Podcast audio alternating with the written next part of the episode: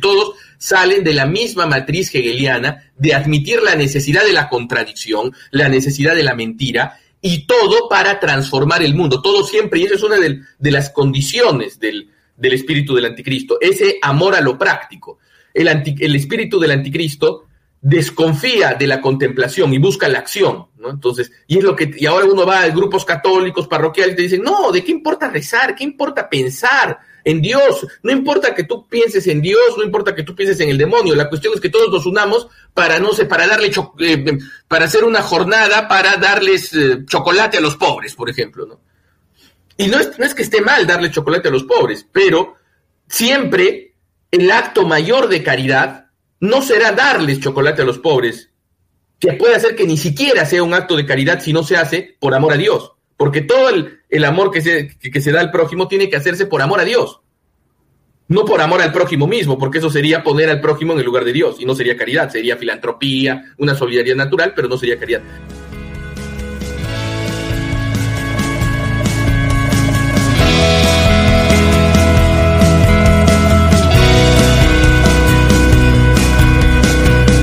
Bienvenidos a Conoce, Ama y Vive tu Fe. Este es el programa donde compartimos el Evangelio y profundizamos en las bellezas y riquezas de nuestra fe católica.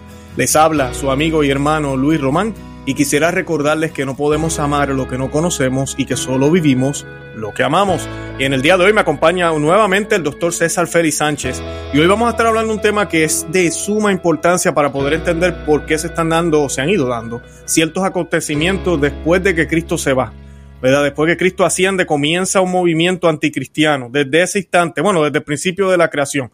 Pero sí sabemos que se nos habla en las Sagradas Escrituras del anticristo. Todo lo que es el anticristo. ¿Qué significa el, anticristo? Y se puede mirar de una forma como una, no una fuerza, un movimiento anticristiano, pero también sabemos que se habla del anticristo con A mayúscula, de la persona que va, que va a tratar de ocupar el lugar de Cristo aquí en la tierra y pues eh, de eso vamos a hablar hoy, de la religión del anticristo.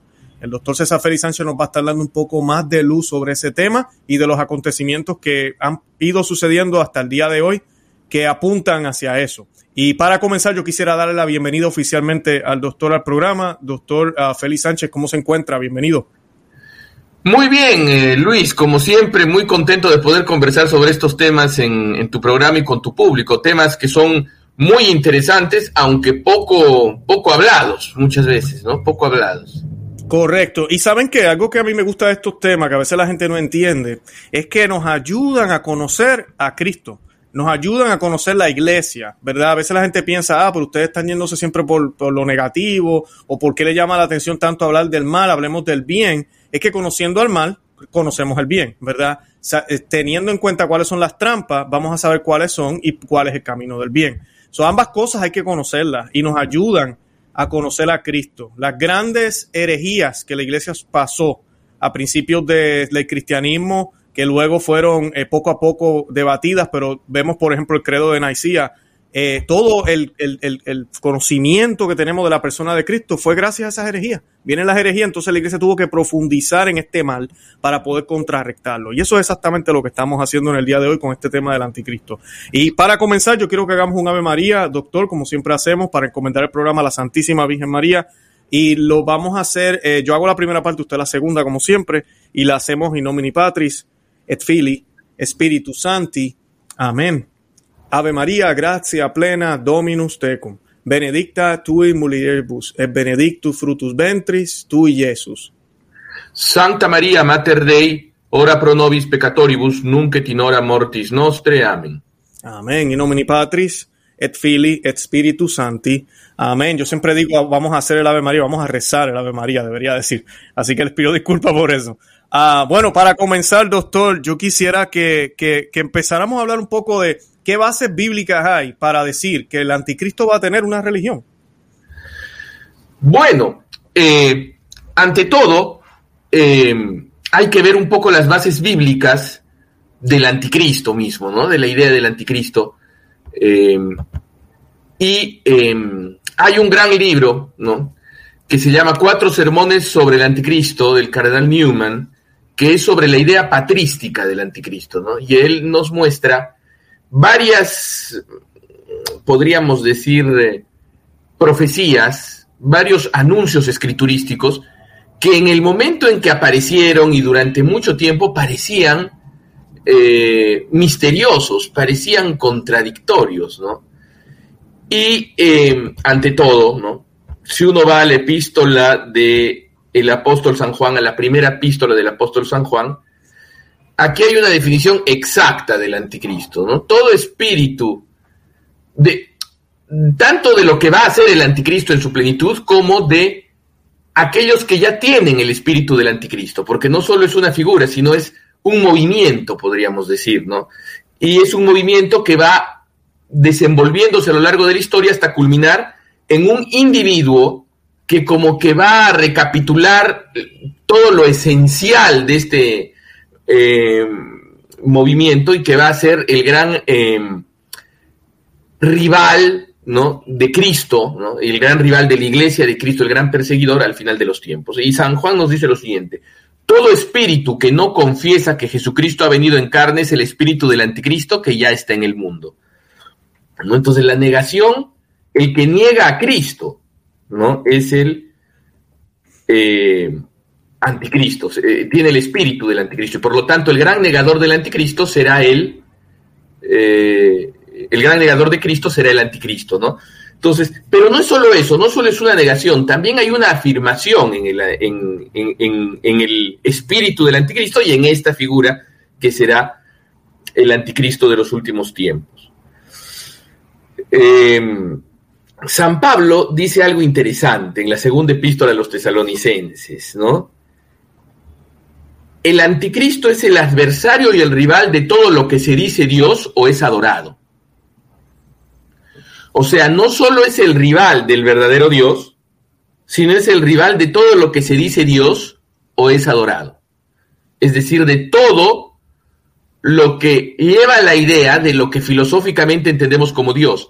Es decir, un ser distinto al mundo y que crea el mundo.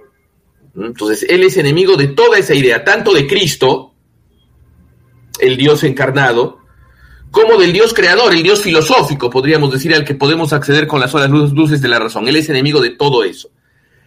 Pero dice lo siguiente, que parece una contradicción, San Pablo, es que se sentará en el templo de Dios proclamándose a sí mismo como Dios. Entonces, será a la vez enemigo de todo lo divino,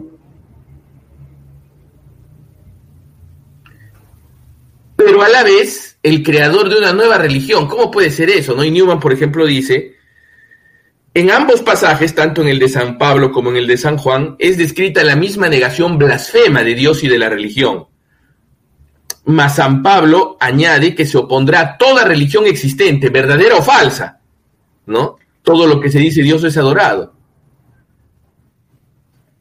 Pero a la vez se pondrá a sí mismo como em, Dios. Y en este punto conviene citar a el capítulo 11 del libro de Daniel, que como ustedes saben, el libro de Daniel es un libro que describe una gran tribulación que sufre el pueblo de Israel, pero que también es una prefiguración de la última tribulación de la iglesia, ¿no? Entonces el libro de Daniel es un libro que también tiene un mensaje, podríamos decir, para los últimos tiempos, un mensaje apocalíptico, ¿no? Eh, y aquí anuncia un rey, que es un rey que es el anticristo, ¿no? Y dice lo siguiente el profeta Daniel, el rey actuará a su gusto, se enaltecerá y se engrandecerá sobre cualquier dios y proferirá insolencia contra el dios de los dioses. Prosperará hasta el cumplimiento de la cólera, por lo, porque lo que está decretado se cumplirá. No tendrá consideración del dios de sus padres, ni del venerado por las mujeres, no tendrá consideración de ningún dios, pues se creerá más grande que todos. En lugar de ellos, dará culto al dios de las fortalezas, y a un dios que no conocieron sus padres, dará culto con oro, plata, piedras preciosas y joyas. Atacará fortalezas bien guarnecidas con la ayuda de un dios extranjero.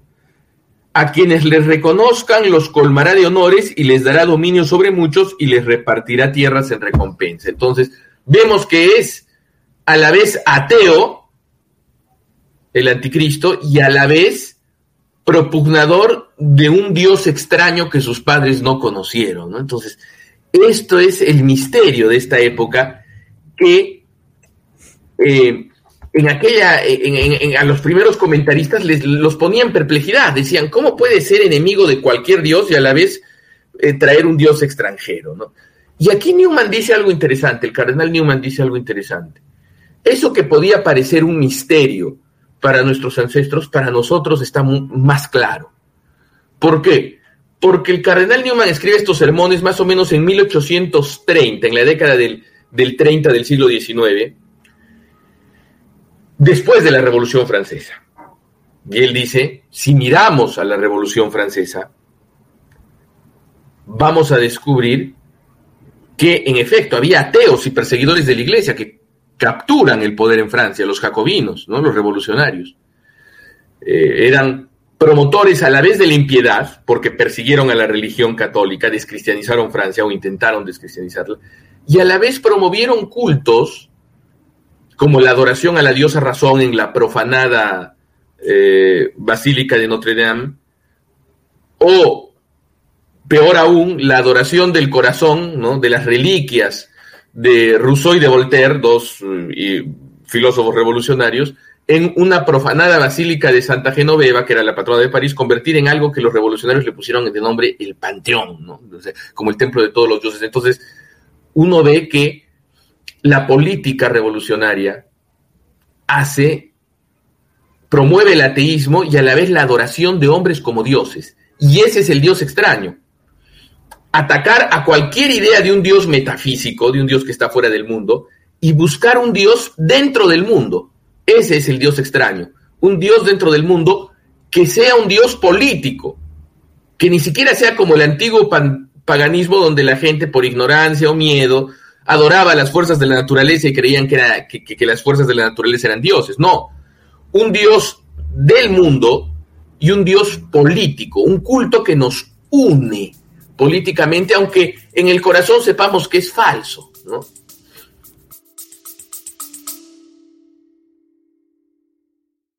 Hola, es Arelis.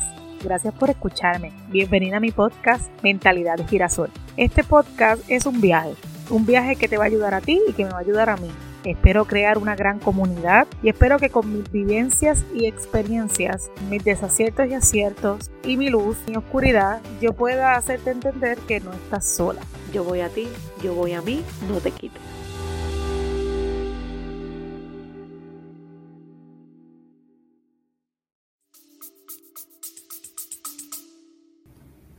Claro, eh, sabes que, eh, eh, doctor, algo que me gustó que mencionó ahí, porque es cierto, eh, que a veces esto también lo vemos claramente en la masonería, donde el relativismo abunda y pareciera cuando la gente habla de relativismo, la gente piensa, ah, sí, a ellos les da lo mismo, ellos no, no creen ninguna ni la otra.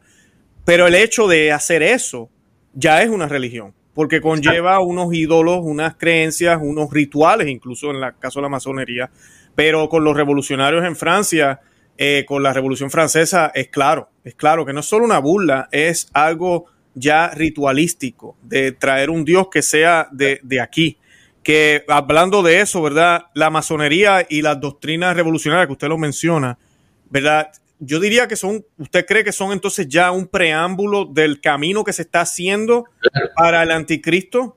Son la manifestación más eh, importante en los últimos 300 años, ¿no? Del, espíritu del anticristo, de lo que el apóstol llama el espíritu del anticristo. ¿Por qué? Porque lo que tú has hablado de la masonería es muy interesante, porque mucha gente dice, bueno, la masonería es simplemente una asociación interconfesional.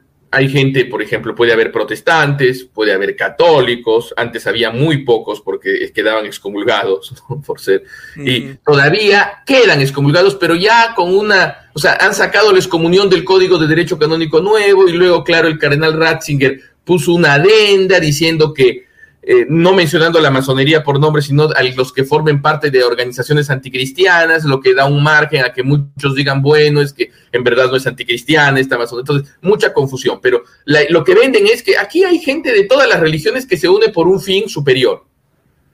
Y queda claro que si hay gente de todas las religiones que se unen a un fin superior, ese fin superior es el Dios de todos, ¿no es cierto? Entonces, Correcto. ¿Y qué ocurre? Y claro, cuando dices, ¿qué fin superior hay ahí? No bueno ayudar a las personas, te dice. Entonces, si tú admites que ayudar a las personas, sea lo que esto fuere, es superior a tu religión, entonces esa filantropía es tu religión. Porque ¿qué ocurre? No es que nosotros estemos en desacuerdo con ayudar a las personas con gente de otras religiones, pero claro, tiene que ser una asociación puramente en el orden temporal, sin la presencia de ningún ritual, ni de ninguna especie de mística, ¿no? Entonces, y eso es lo que ocurre en la masonería. Nosotros, por ejemplo, podemos unirnos en el movimiento pro vida con protestantes o ateos, y está muy bien. Podemos incluso votar por, ah, por protestantes o por incluso agnósticos que a veces incluso defienden los valores eh, reales de orden natural de manera más eh, exacta que pseudo católicos como el presidente de los Estados Unidos, por ejemplo, no Joe Biden. Sí, eso se puede hacer, pero siempre en el plano temporal. Pero cuando te dicen unámonos en rituales por un bien mayor, eso ya te ya despierta sospechas. Y lo que pasa es que cuando están recién en los primeros escalones de las asociaciones masónicas o paramasónicas, sea regulares o irregulares, lo primero que se les dice es, bueno, vamos a tener algunos rituales, pero son simplemente como simbolismos de nuestra fraternidad. Y cada uno puede conservar su propio Dios. Pero a medida que van ascendiendo los escalones, y eso lo han dicho muchos masones que lograron ascender a eh, jerarquías más altas, se habla de la adoración de Lucifer, de un dios, ¿no? Se habla del gran arquitecto del universo que poco a poco va adquiriendo características luciferinas. Y se dice, pero ¿y, qué es Lucifer? Te dicen, no, no es, que no es que creamos que exista Lucifer, te dicen. Lo que pasa es que Lucifer es un símbolo de la libertad del espíritu humano, ¿no? De la libertad de la opresión, porque como sabemos, Lucifer dijo non serviam, ¿no? o sea, fue el desobediente y rebelde a Dios, el primer revolucionario, Lucifer. Entonces, y poco a poco dicen, no, es un símbolo, es un símbolo, es un símbolo, hasta que, según algunos testimonios, se llega a actos de verdadero culto y de verdadera manifestación de un, de un poder extraño en los círculos más altos de las masonerías, especialmente en las irregulares. Entonces, aquí ya se ve eso, la masonería es como en, en cápsula el espíritu del anticristo, ¿no? Externamente, un espíritu de fraternidad, de igualdad, de preocupación por nuestra casa común al margen de nuestras diferencias religiosas. Y poco a poco el perfilamiento de algo que ya está desde el inicio, la idea de que la filantropía, por ejemplo, el servicio al hombre es más importante que eh, la religión revelada. Se pone entre paréntesis eso y luego se va directamente contra eso. Y, hay que tener en cuenta varias, varias cosas que, misteriosas que están pasando ahora, ¿no? Y que ya llevan algunos años, ¿no? Em, por ejemplo, el culto a la Pachamama. El culto a la Pachamama en los jardines vaticanos. Ese es un dios extraño. Ese es un dios extraño que la gente que se postró ante la Pachamama y los que miraban aprobatoriamente, sin todavía participar, aunque años después en Canadá sí tendrían alguna participación al, seguir las instrucciones del, chamán, poniéndose la mano en el, pecho del chamán indígena de Canadá. Pero bueno, todos ellos estaban venerando a un dios que sus padres no conocieron.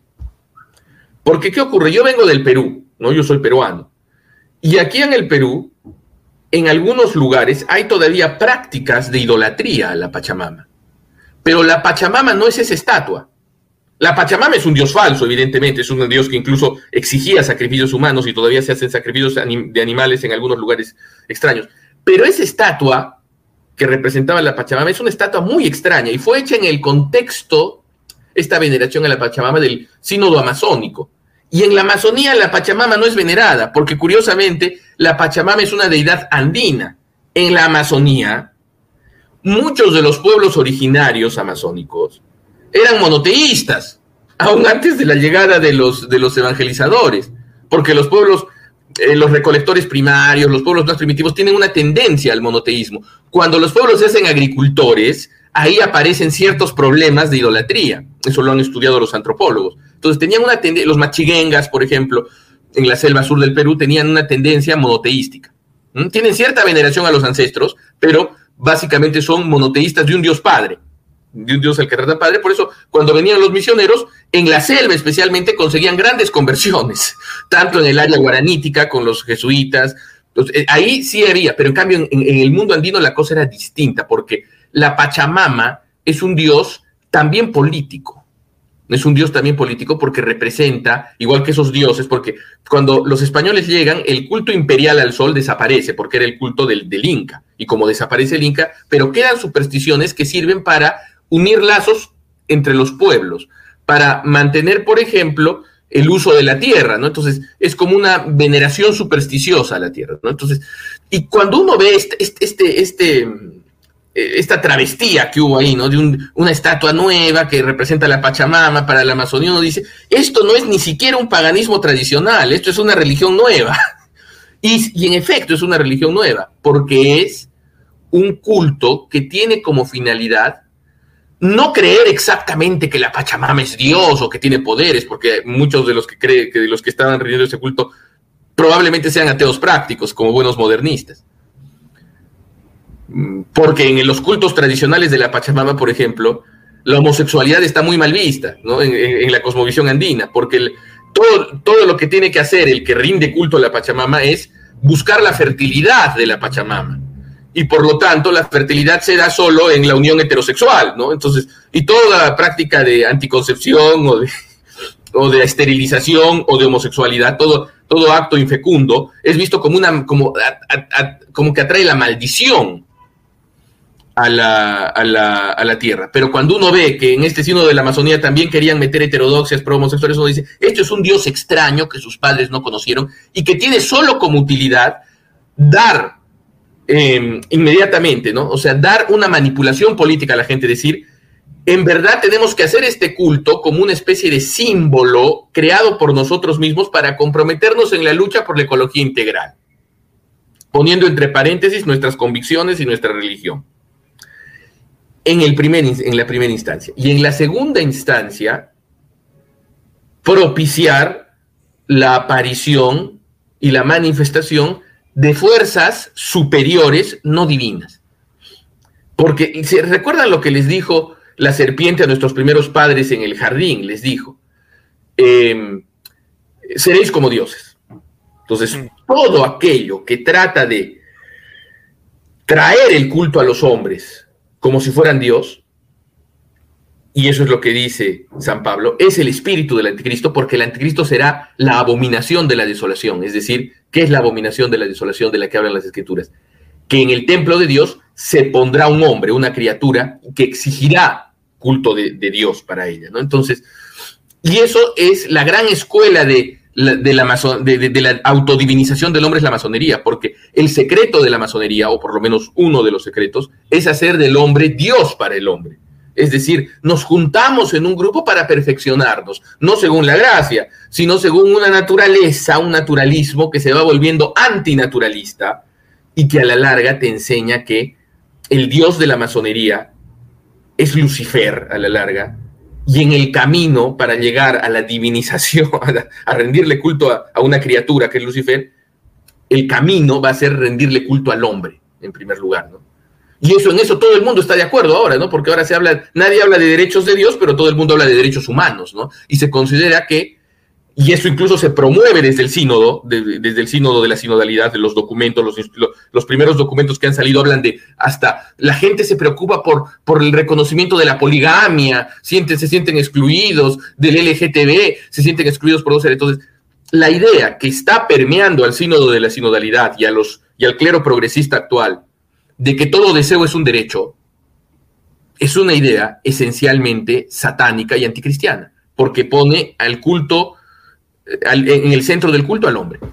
Exacto, exacto. Y a eso iba ahora. Quería más o menos hablar del modernismo y de cómo, cómo estas ideas, porque estamos ahora, y esto es lo curioso, ¿verdad? Vemos cómo Cristo llega. Todo, eh, usted estaba hablando de los indígenas y cómo son, eh, con, eh, ¿cómo se dice?, cristianizados, cómo aceptan algunos la fe, bueno, la gran mayoría luego en el futuro, y llegamos al tiempo de la, del medioevo, el medio, bueno, el descubrimiento luego, todo lo de la, la, la cristiandad. Surge la primera revolución con Lutero, luego la francesa y luego todas las demás, las monarquías comienzan a caer y ahora estamos en un mundo postcristiano. que estas ideas humanistas que usted acaba de mencionar han logrado permear tanto que ya hasta el clero católico, mucho del clero católico se ha, se ha infiltrado estas ideas y han sido aceptadas, como usted está hablando, hablamos de la fraternidad humana, hablamos de los derechos de los demás y que la iglesia ahora es el, el guardián de todos esos derechos humanos, cuando realmente Jesucristo no la fundó para eso. Eh, y pues e, ese es el papel ahora que creen muchos de los eh, líderes de la iglesia, que tal vez son buenas las intenciones, pero están completamente equivocados eh, sobre, sobre cristianismo. Cualquiera que haga lo contrario, ahora es un enemigo, es visto mal incluso por la sociedad. Eh, cuando hablamos de la causa provida, somos eh, censurados de cualquier medio. Cuando se habla del matrimonio tradicional o el único matrimonio realmente, somos censurados. Si em, usamos pronombre él, ella, identificamos lo que es femenino y también somos censurados todo lo que era malo antes ahora es bueno y lo que era bueno es malo. Es un movimiento que vira todo al revés, es anticristiano. Y siempre me gusta mencionar a la gente que el movimiento del anticristo no necesariamente va a empezar a hablar pestes de Cristo. Lo que va a hacer es quitar la vista hacia Cristo para ponerla en otra cosa, en una idea, en una misión, en otro hombre, en la sociedad, en el bien, en el falso amor, en la falsa unidad, en la falsa fraternidad, y lo mezclan con medias verdades que casi suena en cierto sentido medio cristiano, pero no habla de Cristo para nada. No requiere sacrificio, no requiere compromisos, no pide nada, sino que todos ya estamos. Y eso lo estamos viviendo ahorita mismo. Yo quería, ya usted mencionó la Pachamama, habló de la fraternidad, yo quería mencionarlo antes de que se nos vaya el tiempo sin mencionarlo. Los que no saben, en el 2019, el Papa Francisco y en Abu Dhabi con el líder musulmán, que se nos olvidó el nombre de él ahorita mismo, eh, firmaron un acuerdo de la fraternidad humana. Yo no tengo duda que la masonería está detrás de todo esto, porque es la primera vez que un Papa decide firmar un documento interreligioso de tal magnitud, en el cual fue muy controversial y muchos hemos hablado de esto en el programa mío y en, en otros idiomas también yo lo he visto que lo han analizado. El obispo Schneider ha hablado de esto muchísimo, donde dice que la religión es permitida por Dios, es querida por Dios, al igual que es la raza, el color de piel, eh, toda esa diversidad que hay. La religión también es parte de eso. Y hubieron mucha, mucho debate con eso, pero el Papa aparentemente hizo una corrección verbal al obispo Schneider, pero luego incluyó este documento con, ese, con esa herejía, porque eso es lo que es, una herejía. Lo volvió a repetir después. lo volvió a repetir después y el obispo Schneider volvió y habló y dijo, lamento, que después que el Papa dijo que no, que era lo que él se refería era que Dios lo permitía, no es que era que lo quería. Lamento que ahora se haya retractado de nuevo, dijo el obispo Schneider. Y no lo hace con afán de irse en contra del Papa, lo hace con afán de defender los derechos de Dios, los derechos de Cristo y los derechos de la verdad, que es la única que tiene derecho. La verdad es lo único que deberíamos nosotros luchar, porque somos seres inteligentes y queremos buscar la verdad siempre. Entonces, le pregunto, ahorita mismo ellos hicieron esto, ese acuerdo, y hay una construcción que se ha demorado un poco con esto de la crisis del COVID y todo lo demás, pero yo lo he hablado en el programa y otros eh, compañeros de otros canales lo han hablado, donde ya se va a construir en un mismo terreno una mezquita, se va a construir una iglesia y se va a construir una sinagoga eh, por los hijos de Abraham, porque ahora están utilizando a Abraham para unir por lo menos estas tres religiones monoteístas, que a mí no me gusta decir que el Islam es una religión, pero ahí vamos, eh, ¿verdad? Se reconoce como religión. Eh, Santo Tomás de Aquino nunca la reconoció como religión. Pero ahora se, se reconoce. Vamos, ok, religión monoteísta. las tres son las grandes, supuestamente. Pero es para unir estas tres, que son las más que influyen, para luego empezar con las demás que ya lo hemos visto en Asís, vemos los papas que se han bajado al mismo nivel que las demás eh, herejías y paganismo. Eh, lo hemos visto desde los 80, desde los 60, esto no es de ahora, no es solo el Papa Francisco quien lo ha hecho, eh, y es triste decirlo, pero es la realidad. Hemos visto todo eso. Entonces, ¿usted cree que esto es parte de ese proceso donde el mundo se está transformando ya de una era postcristiana, que ya no, no necesariamente es católica, a una era ya más relativista, más de ya no importa. ¿Qué es lo que está pasando? Porque esto es inconcebible, eh, hubiese sido inconcebible hace 60 años atrás. Verlo ahora, que es una realidad y que la gente esté contenta que el Papa se declare hijo de Abraham junto con otros musulmanes. Hace poco también cuando fueron a Irak, o no sé a dónde fue, también la visita, hicieron una oración a, a los hijos de Abraham y Abraham no es el Salvador, que yo sepa. Así que, eh, ¿qué, me puede decir de todo esto? Mire, eh, aquí hay varias cosas para comentar muy interesantes, ¿no? Pero lo que resalta, resaltan dos cosas, ¿no? En, en esta situación, ¿no? Cómo la jerarquía eclesiástica actual, la gran parte de la jerarquía eclesiástica, empezando por Francisco, eh, reivindica una fraternidad por encima de la revelación, o poniendo entre paréntesis la revelación, o considerando que una fraternidad que pone entre paréntesis la revelación es parte de la revelación, cosa que es una gran contradicción, cosa que antes era el eslogan exotérico, al menos, de la masonería. Entonces vemos cómo los jerarcas católicos dicen y hacen cosas que, como tú dices, 60 años atrás los hubiera hecho acreedores de una excomunión o de una sanción eclesiástica. Y cómo ahora nos presentan como el principal deber de un cristiano hacer eso. Y cómo antes eran las cosas que solo hacía la masonería. Pero bueno, respecto a lo que le dijo el Papa a Monseñor Schneider, que bueno, era voluntad de permisión la diversidad de religiones, pero luego se desdijo. En primer lugar, habría que, que ver que en el texto claramente eh, no era, no era voluntad de permisión, porque si fuera voluntad de permisión, también sería la voluntad de permisión de que Dios permite el mal de la diversidad de religiones, religión verdadera y religiones falsas, y también la diversidad de etnias, porque también la ponía como al lado de la diversidad de etnias y de culturas, diciendo, bueno, entonces habrá una etnia verdadera y un montón de etnias malas que Dios tolera, ¿no? Una cultura verdadera y entonces, entonces era un absurdo, o sea, el, Papa engañó a Monseñor Schneider y luego reveló sus verdaderas intenciones.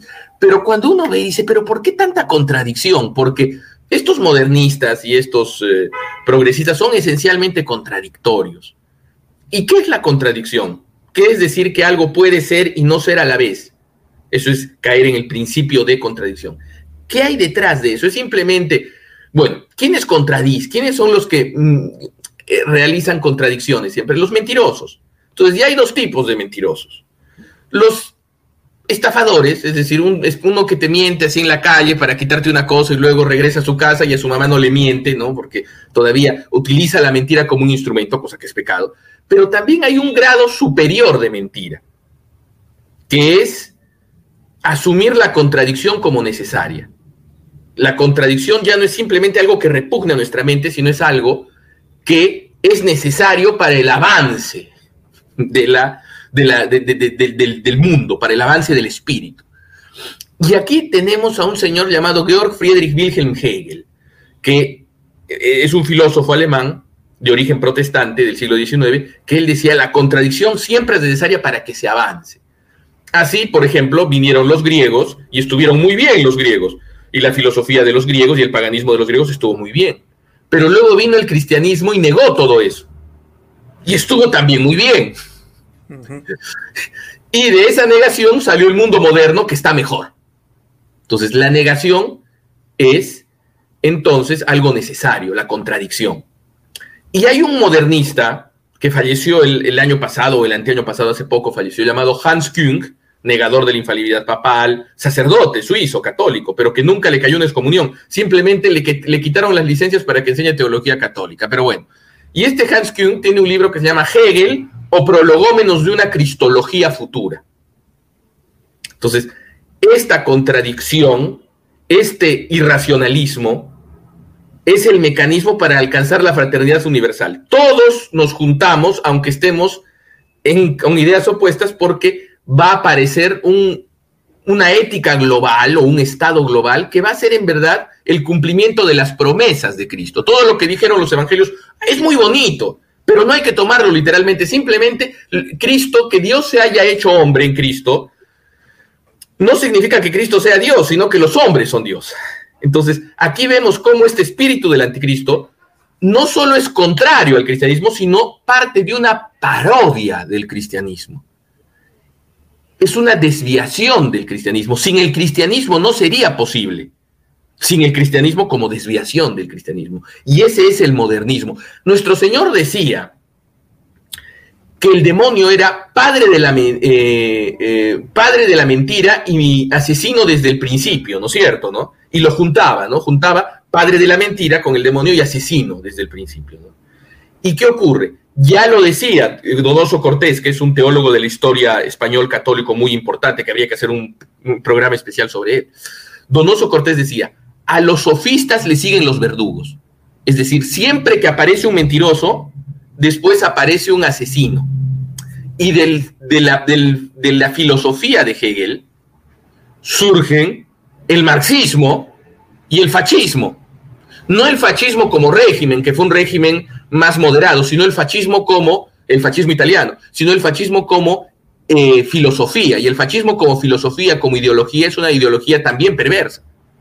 No tanto como el, como el comunismo, que sí es intrínsecamente perverso, pero también perverso. Y todos salen de la misma matriz hegeliana de admitir la necesidad de la contradicción, la necesidad de la mentira, y todo para transformar el mundo, todo siempre, y esa es una de, las condiciones del, espíritu del anticristo, ese amor a lo práctico.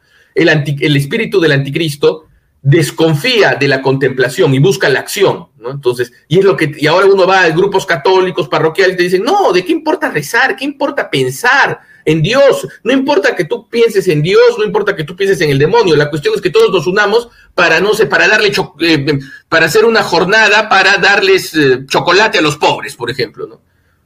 Y no es, no es que esté mal darle chocolate a los pobres, pero siempre el acto mayor de caridad no será darles chocolate a los pobres, que puede hacer que ni siquiera sea un acto de caridad si no se hace por amor a Dios. Porque todo el, amor que se, que, que se da al prójimo tiene que hacerse por amor a Dios.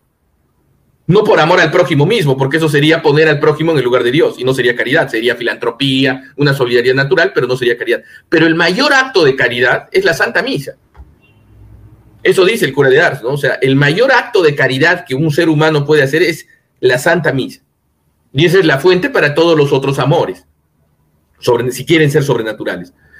Pero aquí vemos que cuando se pone la filantropía, la ayuda social, la acción por encima de la contemplación de la vida espiritual, estamos ante eh, este espíritu del anticristo que se revela en el idealismo alemán, en Hegel, en la filosofía moderna equivocada y en su correlato dentro de la religión católica, que será el modernismo. Exacto. Ahora le hago la, última pregunta, doctor, que yo creo que es importantísima, porque estamos hablando de la religión del anticristo. ¿Vendrá una liturgia que se acomode a esto? Sí, sí, sí, sí. Tiene que ser una liturgia antropocéntrica. ¿Y qué ocurre? Cuando uno ve el culto a la Pachamama o, o la jornada de Asís, tanto el culto a la Pachamama como la jornada de Asís, y como todas las cosas que se están viendo, eh, salió hace poco en Pana, de, de, Panamá, ¿no? Una reunión de obispos donde había habido un culto también a la Pachamama hace muy poco. Sí, hace muy poco. Y claro, ellos dicen, nosotros estábamos realizando la liturgia de las horas, pero con eso, Arismendi, un obispo mexicano, salió diciendo, estábamos realizando la liturgia de las horas, algo totalmente católico, aunque de verdad estaban vestidos como funcionarios de, ni creo que ni siquiera en un banco podrían entrar vestidos, estaban vestidos como si estuvieran en la playa, creo, haciendo no sé qué clase de ceremonias con Pachamama. Entonces estábamos rezando liturgia, estábamos haciendo algo católico, pero queríamos manifestar nuestro respeto a los indígenas. Habría que decirles que en verdad, yo tengo alumnos indígenas, yo tengo alumnos quechohablantes en el seminario. Yo he tenido alumnos quechuas. Y son los más hostiles a la Pachamama. Y no solo son los más hostiles a la Pachamama, a la que la ven como el culto a la Pachamama, el, el real, la superstición real, la ven como una señal de atraso. Incluso hasta son a veces hasta enemigos de los trajes típicos. Y yo digo, no, bueno, los trajes típicos son buenos, pero ellos a veces son muy... Eh, ¿Y quiénes son en verdad los que aman a la Pachamama? Los antropólogos eh, de origen europeo de, de, Lima, ¿no es cierto? Esos son los que aman a la Pachamama. Pero bueno, entonces, ¿y qué ocurre? Cuando uno ve cómo puede haber sido posible esto, que obispos católicos hagan una liturgia de las horas con ídolos paganos y con ofrendas, de un sacrificio, porque una ofrenda siempre es un sacrificio, un dios falso, ¿no? Eh, si no es la misa, es, una, es, una, es un culto no, no cristiano, es un, es un, acto de idolatría. Ellos siempre se remiten al concilio, tanto este, esta reunión de Panamá como la reunión de Asís, como el, el culto de la, la, Pachamama en Roma, en el sínodo amazónico. Dicen, no, por la reforma del concilio, por la reforma litúrgica, es que podemos hacer estas cosas. Y sabe que, don Luis, tienen razón. porque el novus sordo fue hecho con un espíritu antropocéntrico. Claro, no solo su implementación, donde voltean el altar para que el cura esté frente a las personas, que eso es la implementación del novus sordo, pero incluso el mismo misale romanum reformado, el mismo misal romano del novus sordo, que casi en ningún lugar, porque claro, algunos dicen, ¿por qué criticas los abusos litúrgicos? ¿Por qué no, por qué no te centras en el misal mismo? Pero ¿qué ocurre? El misal mismo ya no se celebra en ningún lugar. En ningún lugar se celebra el misal mismo, porque el misal, por ejemplo, no dice que se voltee. Entonces, es muy rara la celebración de acuerdo al mismo misal. Pero si uno toma el mismo misal, cuando uno ve el cambio del ofertorio, cuando uno ve que ya no está tan rubricado, sino que da espacio a que el sacerdote pueda elegir opciones, contrariamente a lo que se hacía en el rito anterior, cuando uno ve eso, porque hay que también tener en cuenta que el Misale Romanum de 1969, la nueva misa, no es simplemente el, el, Vetus sordo traducido, no, hay, han cambiado oraciones, ahí han alterado totalmente la esencia del rito al hacerlo un rito interactivo y un rito lleno de muchos caminos y posibilidades. Antes solo había una oración eucarística, ahora hay al menos cuatro y en algunos lugares hay hasta 30 oraciones eucarísticas. Entonces, al hacerlo tan interactivo y al darle tanto espacio al sacerdote para que innove, para que haga opciones y alternativas, hay huellas de un culto antropocéntrico en el mismo misal del Novus Sordo. Y otra cosita, eh, eh, no sé si usted se ha dado cuenta que en la misa tradicional el sacerdote consagraba, hacía una genuflexión profunda. Sí, qué dura, dura. Las sagradas formas para el culto del, del, pueblo, bajaba y hacía otra genuflexión profunda. En cambio, en el Novus Sordo se ha eliminado la primera genuflexión y después, solo después de la elevación, el sacerdote, y de que el pueblo venere a la hostia, el sacerdote, después de que el pueblo se arrodilla, el, después de que el pueblo venera, ¿no? El sacerdote recién se arrodilla a venerar, como diciendo que eh, el pueblo de Dios, ¿no? O sea, recién después de que el pueblo de Dios eh, adora la hostia y la clama, ¿no? Eh, con Señor mío, Dios mío. Si es que lo hace, ¿no? recién el sacerdote hace la genuflexión. O sea, como que primero el pueblo y después el sacerdote adora las sagradas formas o también adora la presencia de Dios en el pueblo, en la asamblea, que es la idea eh, luterana, ¿no? Que mientras estaba la asamblea, ahí recién había presencia real y por eso no había ni reserva ni culto eucarístico, extramisam. Entonces, cuando uno ve eso, uno dice, caray, esto es un poco raro, ¿no? Y cuando uno ve, por ejemplo, cuando el Papa Francisco salió al balcón después de ser elegido Papa, se inclinó ante el pueblo. ¿no es cierto? ¿no? Se inclinó ante el pueblo y permaneció minutos eh, en silencio. Entonces, sí, ¿no? Hay una liturgia del anticristo. El novus sordo no es la liturgia del anticristo todavía, porque la, liturgia del anticristo va a ser peor. Pero estas reformas litúrgicas protestantizantes, eh, dentro de las que está el novus sordo, son un camino. Porque, ¿qué ocurre? El novus sordo, y eso, y eso hay que tenerlo en cuenta, es doloroso. a mí me gustaría que no fuera así a mí, ¿por qué no me gusta? Porque a mí me gustaría que no fuera así, porque yo vivo en un lugar donde casi no hay misas tradicionales. Yo tengo que ir 700 kilómetros para conseguir una misa tradicional. Y precisamente estoy ahora fuera de mi casa para ir a una misa tradicional. Entonces, eh, ¿y qué ocurre? No me gustaría que fuera así, pero es así. O sea, cuando uno analiza las cosas es así. Entonces, el, el sordo puede ser dicho con espíritu católico por algún ingenuo. Y hay muchos y son muy buenos y Dios, los, Dios, Dios les dé fuerzas, ¿no? pero también puede ser dicho con espíritu anticatólico. Entonces, esa ambigüedad que hizo que Max Turian, por ejemplo, un calvinista de los que fueron los consejeros de Buñini a la hora de hacer el Novus Sordo, dijo, el Novus Sordo puede ser rezado por un, por un calvinista sin ningún problema. Entonces, esa ambigüedad es el problema, porque nunca ningún rito ha sido así. Entonces, y es por eso un camino heretizante. Y cuando uno ve las encuestas, uno ve que es así. Lo que dijeron eh, Ottaviani en el breve examen crítico, los cardenales Ottaviani y de que eh, iba a hacer disminuir la fe del pueblo, se ha cumplido con las encuestas. Y hay en Estados Unidos encuestas, porque gracias a Dios, como dijimos en el programa anterior, los norteamericanos hacen encuestas. En cambio, aquí en Latinoamérica todo el mundo nos estafa siempre. Entonces, han hecho una encuesta de la gente de la misa tradicional y de la gente del Novus Sordo. Y es lo opuesto. La mayor parte, absoluta mayoría de la gente en la misa tradicional cree en la presencia real de Cristo en la Eucaristía. Y la mayoría del Novus Sordo no cree en la presencia real de Cristo en la Eucaristía. Entonces, uno se pone a pensar que en verdad el Novus Ordo, sin ser la liturgia del anticristo, es un camino hacia cosas atroces. Y ya se está dando, ¿no? Claro, no, abrió una puerta, definitivamente que abrió una puerta. Y vemos lo que vemos hoy en día que no se veía antes, misas con luteranos, misas con otras denominaciones cristianas, se le da la comunión a, divorciados ahorita. Eh, y yo creo que lo que va a suceder ahorita mismo, eh, el sacramento sigue siendo válido porque las palabras de Cristo se dicen todavía, gracias a Dios. Eh, la misa sí tiene unos problemas como tal, pero estoy hablando de la nueva sigue, claro. uno lo haga con el corazón, no quiero alarmar a los que no tienen más opción, porque hay que cumplir con el deber del domingo. Eh, el Señor, Dios sabe, ¿verdad? Pero hay que hacer lo que podamos. Pero yo sí creo que va a venir una liturgia ecuménica donde vamos a ver musulmanes, hindúes, todos subidos allá en el altar y va a ser aprobada por la vasta mayoría de los católicos. Estoy hablando de los laicos, porque es el espíritu que se respira en esto del camino sinodal, que como dice usted, todo es inverso. Eh, ahora somos el pueblo los que decimos al Papa y a los obispos qué es lo que queremos. Imagínate, en una época donde hay tanta ignorancia, es cuando se le ocurre a la jerarquía preguntarle al pueblo qué quieren, lo cual nunca se había dado en la iglesia ni se debe dar. Porque y a la larga, cuando uno ve los documentos, el pueblo es lo que diga que lo que el obispo, lo que el obispo quiere, ¿no? O sea, lo que dice la autoridad. Porque en lugares donde los obispos no son tan malos, y donde hay la, los mismos católicos dicen una cosita. Luego en otros lugares dicen otra, ¿no? Entonces, ¿por qué? Porque al final es una manipulación del pueblo. Pero lo que tú has dicho es muy importante. Le están consultando al pueblo. Esta consulta a ese supuesto pueblo va a ser el inicio de la divinización del pueblo. Antes la gente no escrutaba al pueblo, la gente escrutaba las escrituras, ¿no?